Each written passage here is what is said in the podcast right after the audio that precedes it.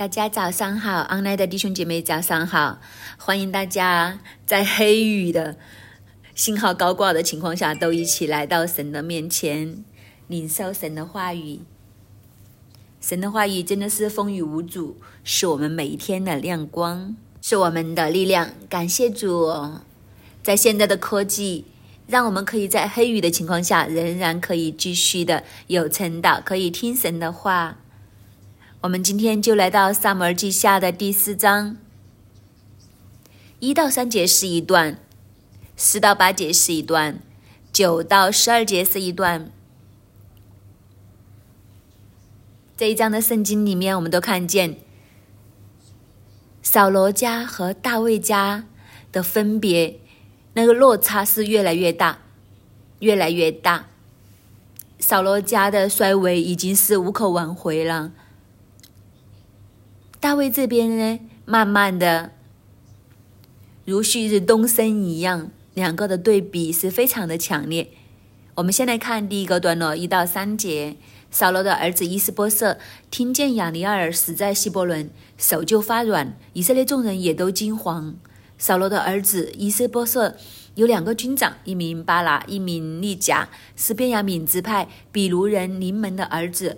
比卢也属便雅敏。比卢人早先逃到基他因，在那里寄居，直到今日。扫罗的儿子伊斯波瑟听见亚尼尔死在希伯伦，手就发软，以色列众人也都惊慌。所以可想而知，其实。整个十一支派都是在看亚尼尔的头，亚尼尔可以说是稳定住他们军心的一个人物。事实上，也都是他一手扶持伊斯波瑟成为这个傀儡王。这个亚尼尔的确是一代的强人，所以当他们收到消息，知道亚尼尔都死在希伯伦了，这个伊斯波瑟第一个就是手都发软了。真的非常的惊慌，所有以色列的众人都惊慌，可能大家都会心中都会想：大卫不是做了很多事情之后，大家都知道，原来杀亚尼尔并不是大卫的心意，那为什么现在他们又这么害怕呢？特别是伊斯波瑟，手都发软呢？我们都可以问一下我们自己，这一章的圣经，我们等一下都会看见。其实每一个人心中都有小剧场，特别是我们越是血气的时候，我们的小剧场就越多。反而属灵的人，原来我们跟随神、跟随圣灵，我们心中不需要有任何的小剧场。但是如果我们不是跟随神、不是跟随圣灵的话，血气之中，我们就会有很多的小剧场。这些的小剧场是怎么来的呢？其实，所有的小剧场都是出于我们的不安，出于我们的没有安全感、恐惧，就会有这些的小剧场来生。虽然上一章大卫做了很多的事情，呃，让大家知道不是他的心意要杀亚尼尔，但是伊斯波瑟心中始终不安，可能这个恐惧就会在他里面发重。虽然你做这么多事情，表示不是你杀的，但是问题就是你压不住你下面的人哦，或者不是你亲手下手，谁知道是不是你暗示叫叫别人去搞定亚尼尔的嘞？就是这些的东西就会在我们的里面酝酿酝酿。我想伊斯波瑟也不例外，所以他越想越害怕。还有这一个强人，这个稳定所有因素的这个亚尼尔死了，那之后会怎么样呢？还有谁可以对抗大卫家呢？就是大家都是看着亚尼尔的，现在这个可以跟大卫对抗的人都没有啦，所以他听到这个消息的时候，手就发软了。其他的以色列众人都惊慌。这个以色列众人所指的就是另外的十一支派，因为大家都是站在亚尼尔的那一边，对抗大卫家。现在这个老板死了，那怎么办呢？所以大家都害怕。那大卫会不会秋后算账呢？那大卫会怎么做呢？其实，在这些的不安，就制造了心中有很多的小剧场。这些的小剧场一发动的时候，手就发软啦，大家都惊慌啦。所以第二节就讲到，扫罗的儿子伊斯波瑟有两个军长，一名叫巴拉，一名叫利加，是便雅悯支派。这两个人突然之间名号就被提出来，可见当亚尼尔在世的时候，这两个人的名提都没有提过。但是当亚尼尔不在了，这两个人就来了。为什么呢？可能。现在亚尼尔死了，所以军权就落在这两个人的手中，这两兄弟的手上，所以他们就起来接替亚尼尔，在军队里面成为将军元帅。但两个人都是便雅敏之派，他们都是同一个临门的儿子，是比卢人，比卢也是属于便雅敏之派。第三节特别的讲到，比如人早先逃到基他因，在那里寄居，直到今日。为什么会逃亡去到基他因呢？可能就是因为扫罗的战败。扫罗战败之后，菲利斯人强大，很多人都逃亡，很多人都走。记不记得上一次之前我们有看过，陈导有读过。扫罗战败的时候，甚至有一些以色列人放弃他们的城市，连城都不守了，就逃亡。可能就是那个时期，比如人就逃到了基他因，在那里寄居，直到今日。直到今日所指的是，直到大卫在希伯伦都做王做了一段的时间。这个时候，其实大卫在希伯伦做王到后期了。接下来很快。大卫就要做全地以色列的王，所以这些便雅悯人都是当年在菲利斯人面前逃跑，逃到这个地方，在这个地方落脚，在这个地方寄居，直到现在这个时候，直到亚尼尔都死了的日子，他们就在这个地方来寄居。我们看下一个段落，四到八节。扫罗的儿子约拿丹有一个儿子名叫米菲波瑟，是瘸腿的。扫罗和约拿丹死亡的消息从耶斯列传到的时候，他才五岁。他乳母抱着他逃跑，因跑得太急，孩子掉在地上，腿就瘸了。一日，比卢人临门的两个儿子利甲和巴拉出去，约在午夜的午热的时候。到了伊斯波瑟的家，伊斯波热波瑟正在睡午觉。他们进了房子，假设要取麦子，就刺透伊斯波瑟的肚腹，逃跑了。他们进房子的时候，伊斯波瑟正躺卧，房里在躺在床上。他们将他杀死，割了他的首级，拿着首级在亚拉巴走了一夜。将伊斯波瑟的首级拿到希伯伦见大卫王，说：“王的仇敌扫罗城寻索王的性命，看呐，这是他儿子伊斯波瑟的首级。耶和华今日为我主为王，在扫罗和他后裔的身上报了仇。”刚刚前面讲到，伊斯波瑟和众以色列人都恐惧，手又发软又惊慌，然后镜头一转。就转到约拿丹的留下的一个儿子，叫做米菲波瑟。米菲波瑟和伊斯波瑟这两个波瑟都是扫罗家的人，也是扫罗家最后剩下的两个稍微有代表的人物。所以你真的看见扫罗家一直衰微，一直衰微，剩下这两个，这两个波瑟的特色是什么嘞？一个被亚尼尔扶持上来做傀儡王，所以你看见伊斯波瑟其实是在一个软弱的角色，是一个软弱个性的人。另外一个米菲波瑟是怎样的？另外一个米菲波瑟一出场就告诉我们，他的特色是什么呢？他是瘸腿的，就是他的标记就是瘸腿。所以你看见这两个波瑟。都是在软弱的代表，一个就是傀儡，很不容易想指证一下亚尼尔，就被亚尼尔教训一餐，然后亚尼尔还要叛变，就投靠大卫。另外一个呢，另外一个的标记就是瘸腿，所以你看见整个扫罗家都是一路向下走，一直向下走。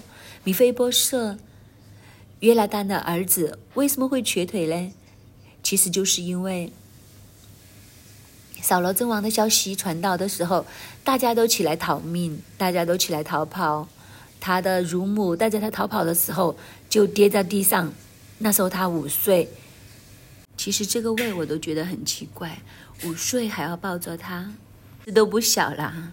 我就在想，我家里小的儿子五岁的时候会不会抱着他走了？如果要逃跑的话，而且五岁要乳母抱着他跑，而且一逃跑就摔瘸了那个腿。我就在想，那个乳母有多高大嘞？可以把他的两只脚都跌断？是从很高的地方掉下来吗？这也是一个很奇怪，只能够让我们知道他真的走得很急。第二就是，其实这也是扫罗家的一个咒诅，所以这样子就可以把脚给跌瘸了，就是因为这样的情况，就两只脚就瘸了。当年他才五岁，大家都可以算一算，大卫在希伯伦做王七年零六个月。这个米菲波瑟当初收到消息摔断脚的时候是五岁，所以五加七现在应该是十二岁，可能刚刚入初中一个这样的年纪，所以在这个时候他还是幼嫩，他还是一个童子。他不单只是幼嫩，还是瘸腿的。另外的伊斯波瑟也是非常的软弱，直到亚尼尔被杀之后，就害怕到手都发软。但是扫罗家所剩下的就是两个这样的人物，一个就是瘸腿的，一个就是软弱的。所以整件事情就开始发现，整个以色列的大局势开始有一个逆转出现。第五节，一日，圣经通常讲一日就是有大事发生。这个一日，其实表面上看好像是一个很寻常的日子，但是却成为一个特别的日子，就是因为这一天，比如人临门的两个儿子利甲一个巴拉就出去，他们就在午热的时候到了伊斯波瑟的家，伊斯波瑟正在睡午觉。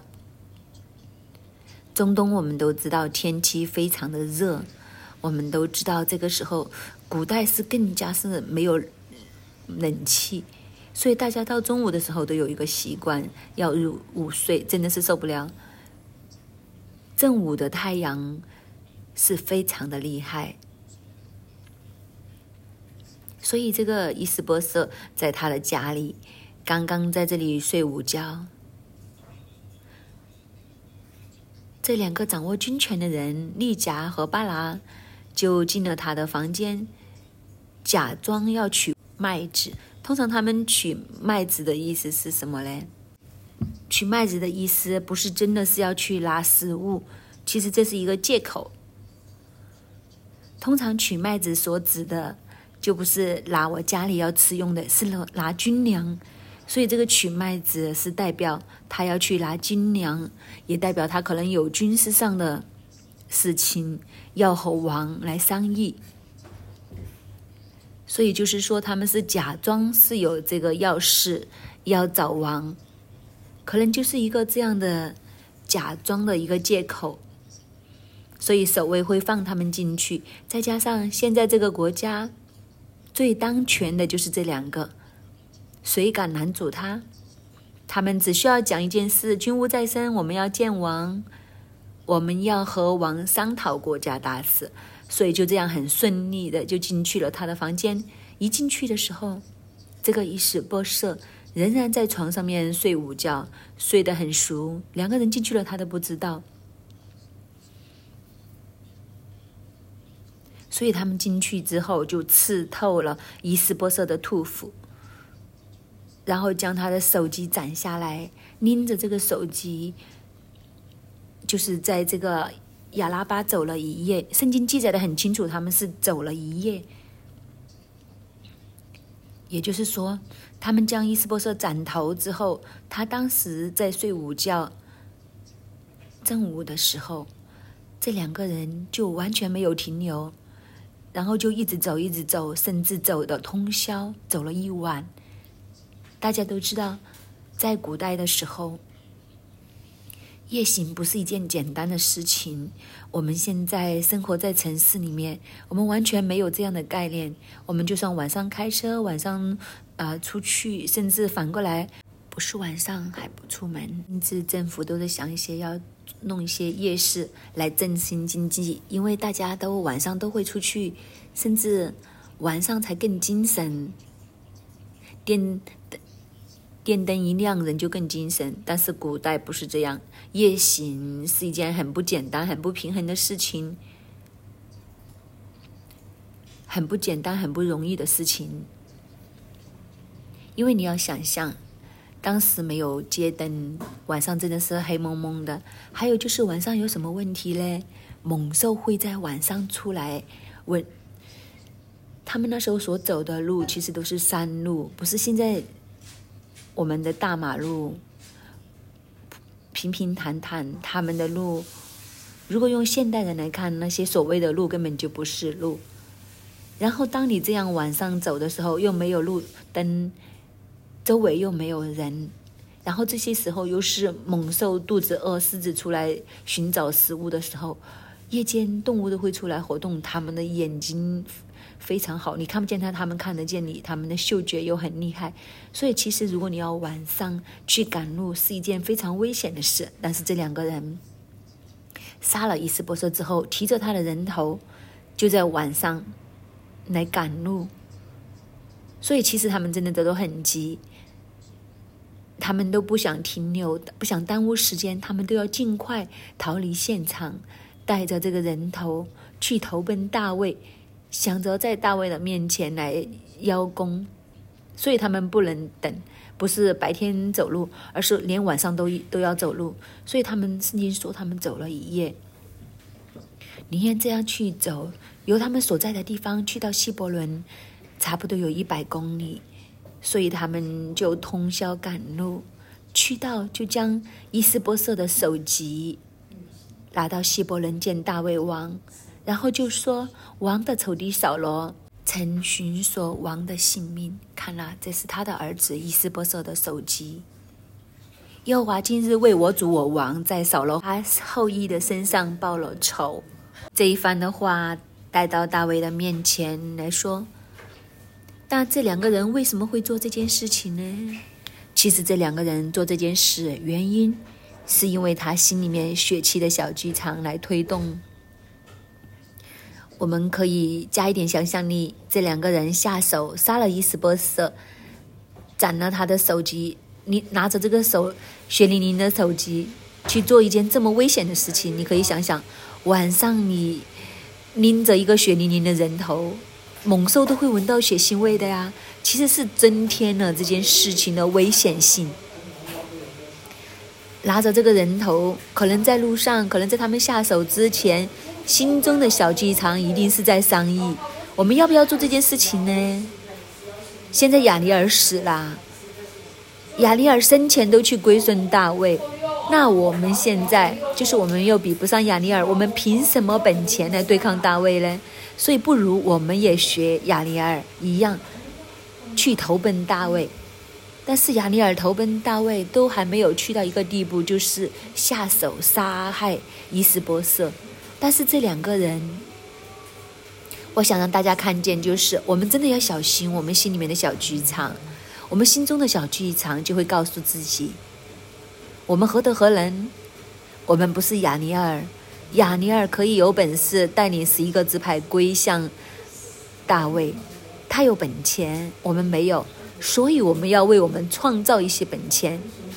这个本钱怎么创造呢？所以他们就拿伊斯波瑟的人头。当成一个礼物要送给大卫，这就是他们手上的本钱。这个声音，你有没有觉得一种熟悉的感觉？今天我们做很多事情的时候，其实我们里面是不是有这一种的不安和惊恐的小剧场里面？在我们的里面，我们会不会都会和我们自己说，我们要为自己堆积一些的本钱？那这些本钱是什么呢？有时候就是因为这些的小剧场发动，我们在职场很容易去讨好人，我们很容易去拍人家的马屁，很容易用尽方法去讨好人。但是我们又发现，这些小剧场带来的结局，其实对我们今天都是一个很好的提醒。其实，当我们极力去讨好人的时候，其实我们就方方面面都不讨好。相反的，如果我们是讨好神的话，我们就什么人都不用怕。怕神的人，就什么人都不用怕。但是不怕神的人，去讨好人，其实就是怕人。当我们怕人的时候，我们就什么都怕。在这个惧怕里面的小剧场的推动之下，其实我们所做的每一个行动、每一个决定都是错误的。这两个人就是因为他们心中的小剧场的推动，所以他们觉得他们为自己制造本钱，所以他们下手害伊斯波瑟。然后这个小剧场，他们就想好了这个台词：我们见到大卫的时候，我们要讲什么嘞？于是他们就有一番的对白，可能就是说：耶和华今日为我主我王，在扫罗和他的后裔身上报仇了。就是他们的小小剧场，就是他们想象出来，大卫一定很恨扫罗，大卫和扫罗之间一定是仇人，所以只要我们帮大卫下手杀了伊斯波瑟，将人头带过去，这个大卫就一定会很开心，因为我们让他帮他省去了很多麻烦，帮他报仇，还特别的就是刚刚三姐姐分享的一样，他们会将神也拖下水，就会觉得。这件事情是出于神的，你看看，神高你做以色列的王，扫罗就一直呃拦阻你，他还不是你的仇人吗？现在我帮你搞定他，还不是出于神？带着这一番的台词，就自以为是，来到大卫的面前，想要邀功，这就是他们所做的。但他们所想的，他们这些血气的小剧场，究竟是不是真的？究竟是不是真的会成功呢？又是不是他们心中所想的呢？我们来看看下一段，就清楚的知道。第九节到十二节，大卫对比卢人，你们的儿儿子利加和他的兄弟巴拉说：“我指着救我性命、脱离一切苦难、永生的永辉华启示。从前有人报告我说扫罗死了，他自以为报好消息，我就拿住他，将他杀在喜格拉。”这就做了他报消息的赏赐。何况二人将一人杀在他的床上，我岂不向你们讨留他血的罪，从世上除灭你们呢？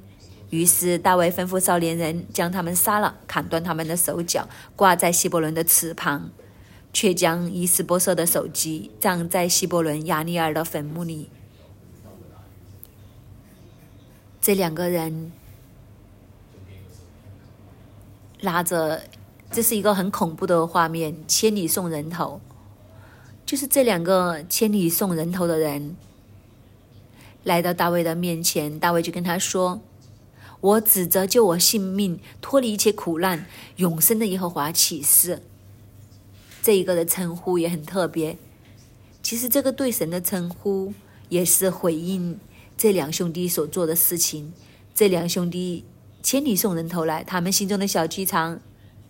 就是认为这样就是替大卫来报仇，省却大卫很多麻烦，其实是帮了大卫，其实是救了大卫。但是大卫对神的称呼是：我指着救我脱性命、脱离一切苦难、永生的耶和华。所以，其实，在大卫的眼中，大卫的心中，不是任何的人救他，不是任何人帮他，他的救主是神。所以等于在和这两个人说：“何必需要你们这么多事？就是我的一生，我的拯救是神。神如果要我做王，他自然有他的方法，不需要你们用你们的血气之手，用你们的方法来介入。这也是我们今天常常要问清楚的：究竟我们靠的是什么呢？”神要我们做王的话，我们要用的是什么样的方法呢？用的是什么样的方式呢？什么样的手段呢？这个也是我们常常要学的功课。因为我们的血气很容易走出来，我们的血气跑出来的时候，我们就用非神以外的方式。如果这样的话，其实神不得荣耀。而且很多时候，当我们用人的心思意念想着要做一件事情的时候，你很多时候你就会发现出来的效果和我们想象的不同。其实这个就是小剧场的问题，因为很多时候我们的这些小剧场想出来的，到最后都是假的。我就细心的想的时候，其实人。真的很多无没用的小剧场，不不单只是职场上工作，我们处于恐惧和上司之间的关系，甚至我们的夫妻关系当中都有很多小剧场，特别是吵架的时候。一吵架的时候，这些小剧场就会出现呐，我们就会心中就有一个小剧场跑出来，有个声音告诉我们啊，对方就是看不起我啦，就是对方就是怎样怎样怎样，想很多这些东西，将这些东西越想越想，想得歪了。但是当你真的聊回这件事情的时候，你会发现，其实对方从来都没有这么想过，对方的意思根本就不是这样。但是我们的小剧场就会在里面发酵、发酵、发酵。越发酵越大，特别是弟兄，我们里面一发酵，小剧场一出来的时候，就会觉得很不被尊重。我们男人最看重的就是我们的尊严，就会觉得我们的尊严受损，尊严没有了，然后里面就发酵，发很大脾气。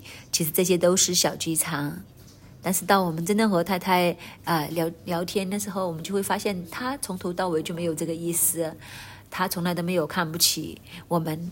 就是这些的小剧场在里面发酵，所以我们今天我们要学一个功课，就是我们怎样去做一个真正属灵的人。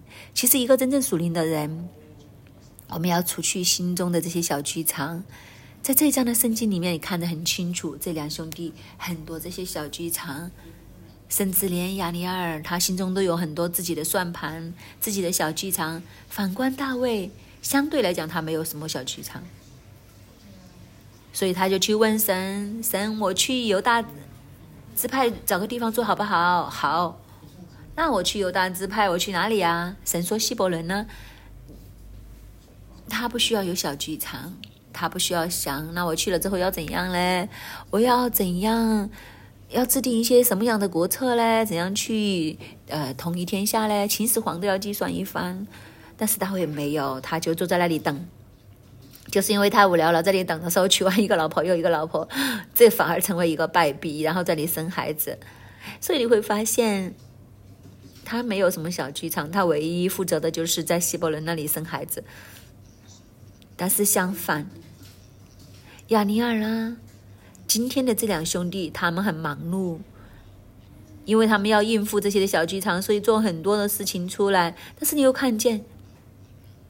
这两家的结局是很不一样，那边没有做什么，一直这样生孩子生孩子，这边忙忙碌碌的按照小剧场安排这个安排那个，但是却日渐的衰微。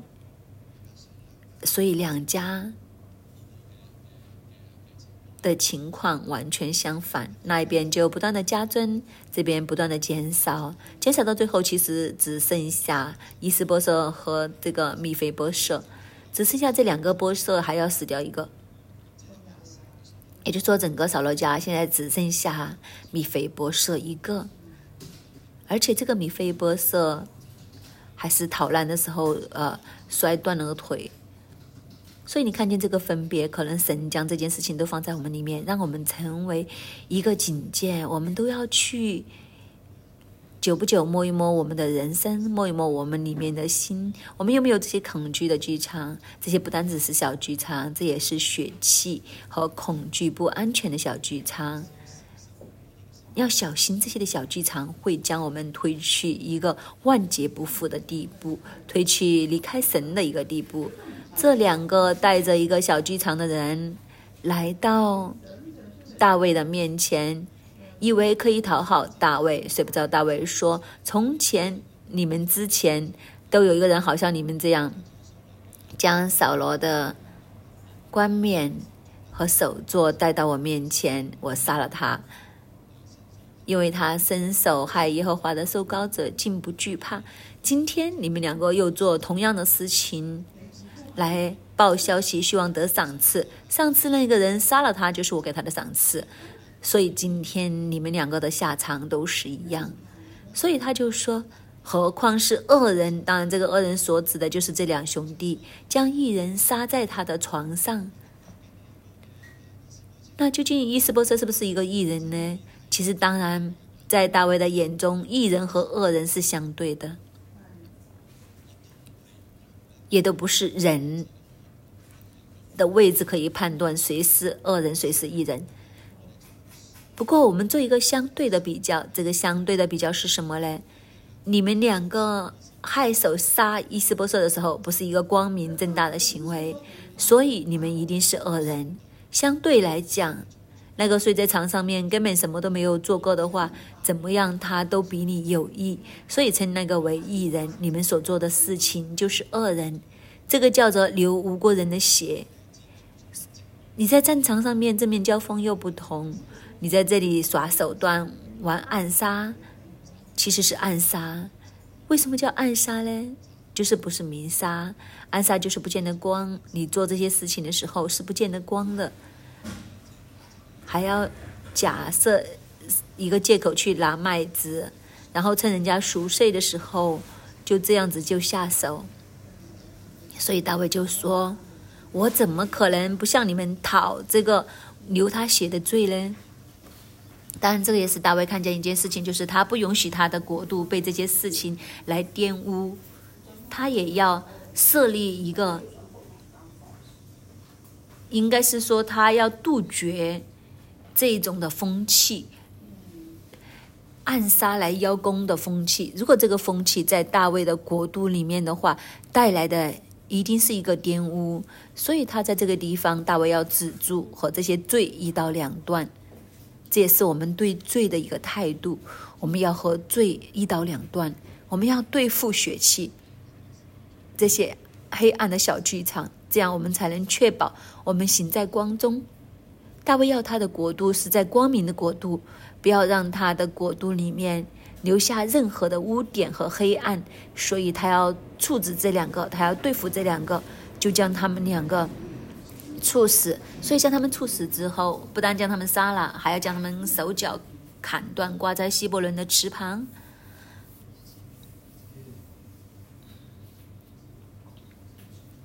中东的水是很严重的一个问题，水是，如果你去到中东，你会发现水贵过石油，对他们来讲，买一樽的水都贵过去加油。我之前曾经去过杜拜，我就发现真的是这样。超级市场买蒸馏水的价钱贵过去呃加油的价钱，所以水是很重要。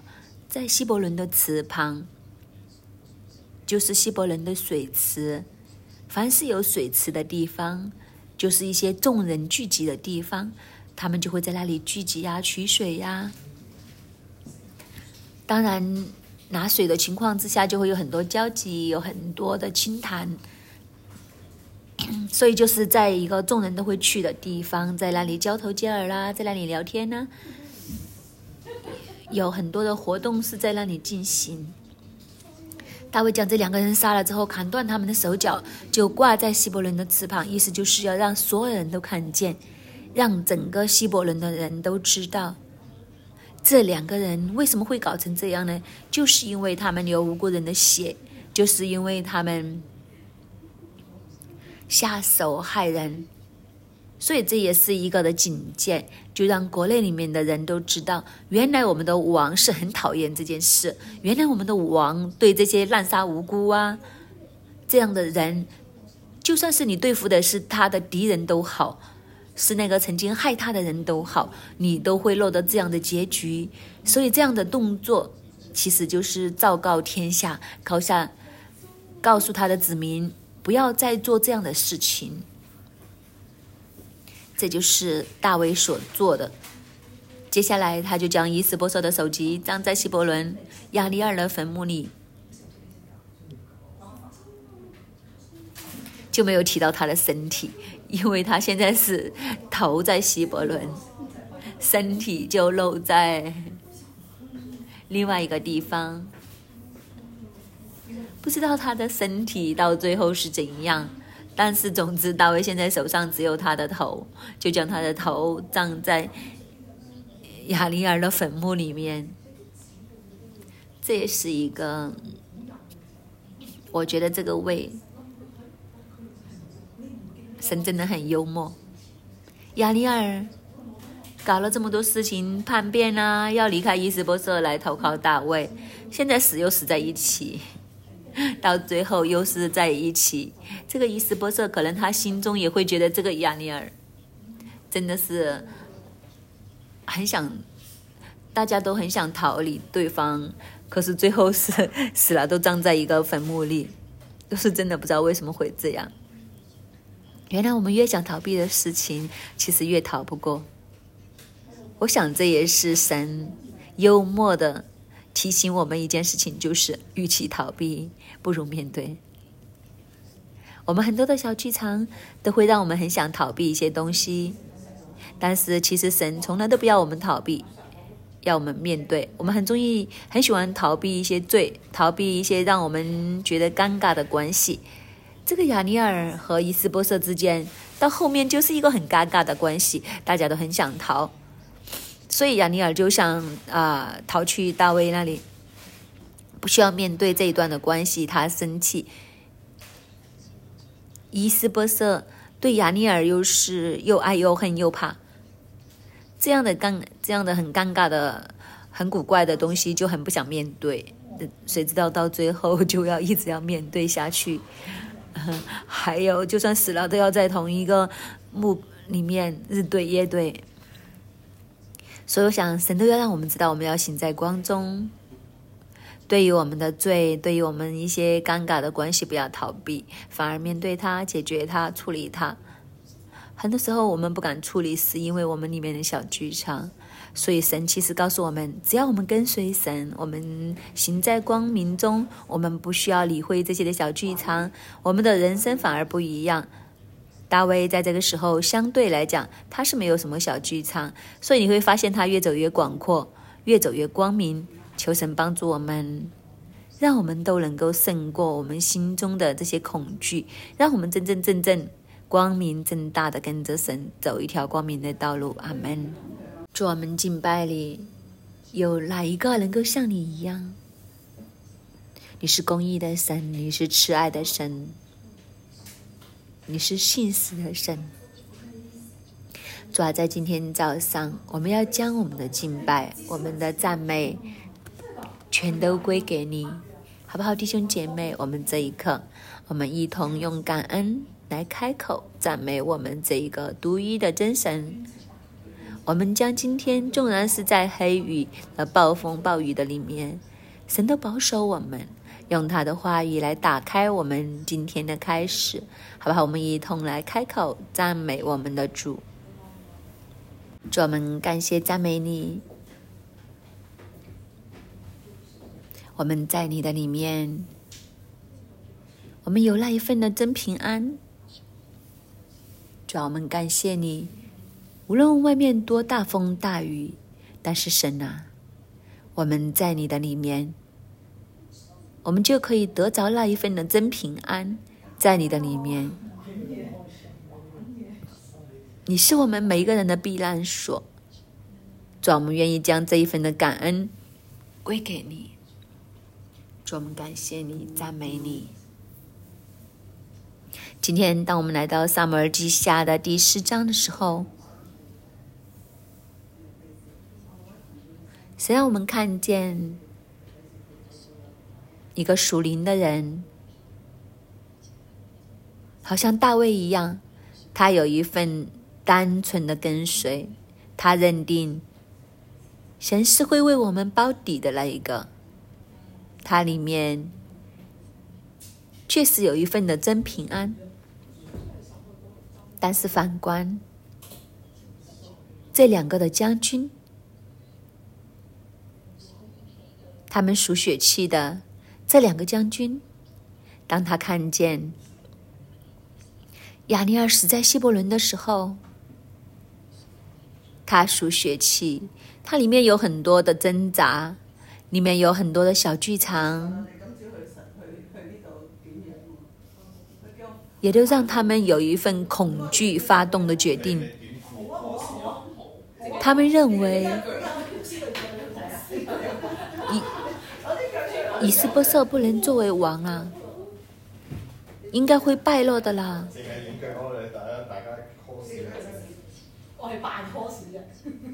他们就去刺杀伊斯波瑟，这个的举动，让他们两个都陷入罪里面，甚至最后遭致杀身之祸。自己的命都不保，我们这一刻都安静在神的里面。究竟今天我们的选择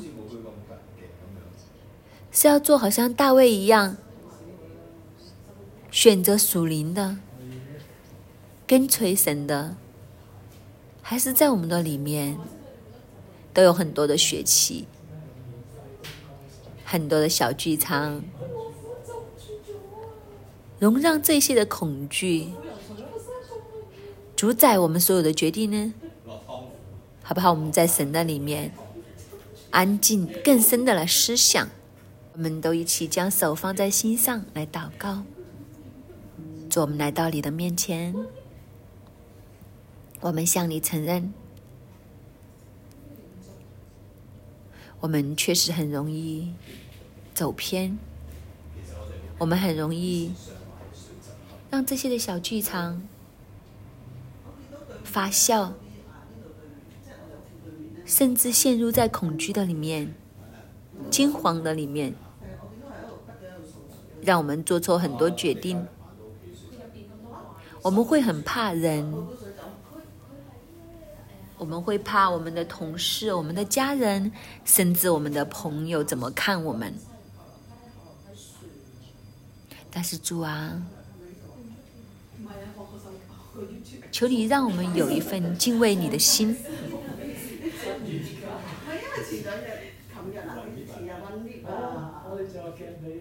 让我们能够单单的敬畏你，并不是看我们身边人的眼光。主啊，求你调整我们的眼光，对准你。让我们都认定你是唯一的那个，我们认定你是为我们包底的。主求你这一份属天的真平安，现在就进入我们每一个弟兄姐妹的心里面，拿走我们里面的血气，拿走我们依靠人、依靠努力。甚至依靠我们理性行事的这一份更深的，让我们有单纯的依靠你的心，认定你，好像大卫的心一样，认定你是那一个救我们脱离一切苦难的主。主啊，你将这一份加在我们每一个人的里面。主啊，求你帮助我们，当大卫。看到这些属血气的人的形式的时候，他对罪是抗拒的，甚至他对罪是零容忍的。他看见这两个将军流无辜人血的时候，他毅然的决定要将这两个人吩咐少年人将他杀掉，砍断他们的手脚。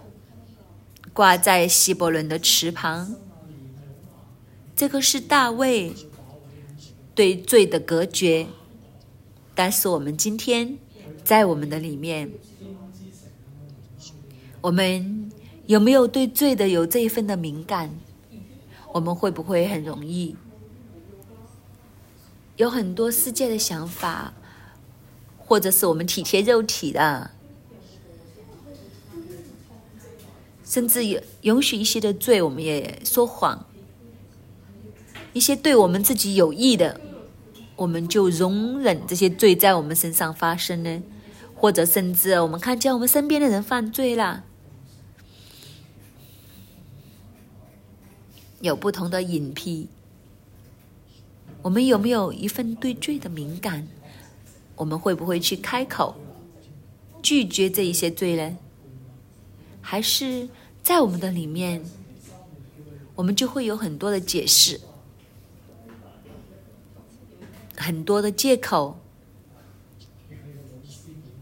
将这些的罪合理化，好不好？最后我们都为着。让圣灵来帮助我们，可以对罪有一份的敏感，对罪有一份的抗抗拒。